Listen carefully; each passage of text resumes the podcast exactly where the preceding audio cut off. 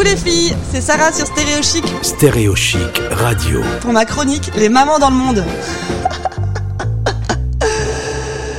Coucou les filles, aujourd'hui on part au Canada et plus précisément à Montréal avec Marianne. Bonjour Marianne Bonjour. Alors toi tu es la maman d'une petite Alice de 4 mois qui est donc est née à Montréal. Oui, c'est ça. Elle est née à Montréal, mais il y a 15 mois. Ça va vite. Hein. Et donc elle a la double nationalité française et canadienne. C'est ça, elle est franco-canadienne. Super, tout s'est bien passé au niveau de l'accouchement? Oui, ça a été dans l'ensemble. Bon, génial. Je voulais parler avec toi euh, de l'allaitement. En fait, il semblerait que les Canadiens ont une relation à l'allaitement différente de la nôtre. Est-ce que tu peux nous en dire plus? Oui, alors c'est vrai qu'ici, ils ont tendance à quand même pas mal pousser euh, à l'allaitement. Bon, après, ça s'explique sûrement parce qu'on a un très long euh, congé euh, maternité et parental qui est quasiment un an.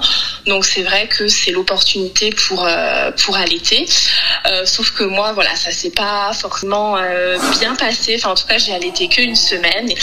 Au bout d'une semaine, euh, donc euh, avec mon mari, on va euh, en pharmacie euh, pour euh, acheter du lait euh, pour notre fille.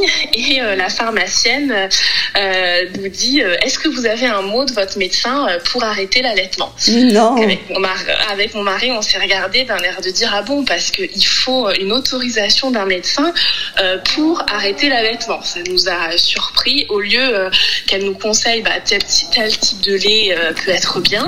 Donc voilà, c'est la petite anecdote euh, rigolote.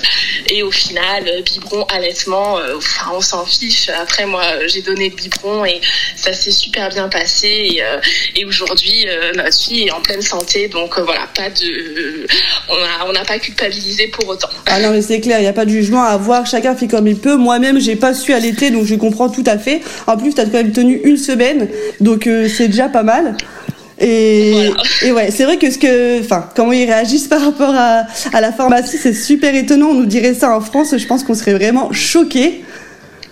Ouais, bah c'est vrai que bah, déjà quand on avait fait les cours de préparation à l'accouchement, euh, la personne qui faisait les cours nous comparait en fait si on allaitait euh, les économies qu'on ferait par rapport euh, au biberon.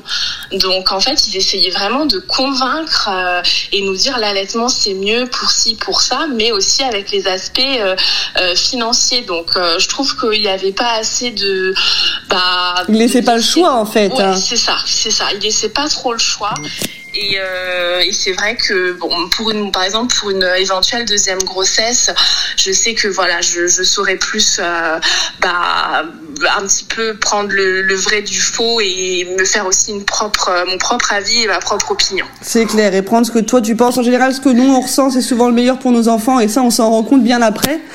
Mais, mais C'est vrai que c'est comme ça. Ben écoute Marianne, merci beaucoup à toi d'avoir pris le temps de, de nous parler de tout ça. Euh, je vous invite aussi à retrouver Marianne sur Instagram sous le nom de Une Maman Balade. N'hésitez pas à aller suivre ses petites aventures à Montréal, c'est super sympa. Et puis bah merci à toi. hein. Bah, merci à toi aussi, c'était super sympa. Merci. Au revoir. Au revoir. Retrouvez ce podcast sur stéréochic.fr. On se retrouve très vite sur Stéréo Chic ou sur mon Insta, Sarah-du-bas Baby Cléo. Bisous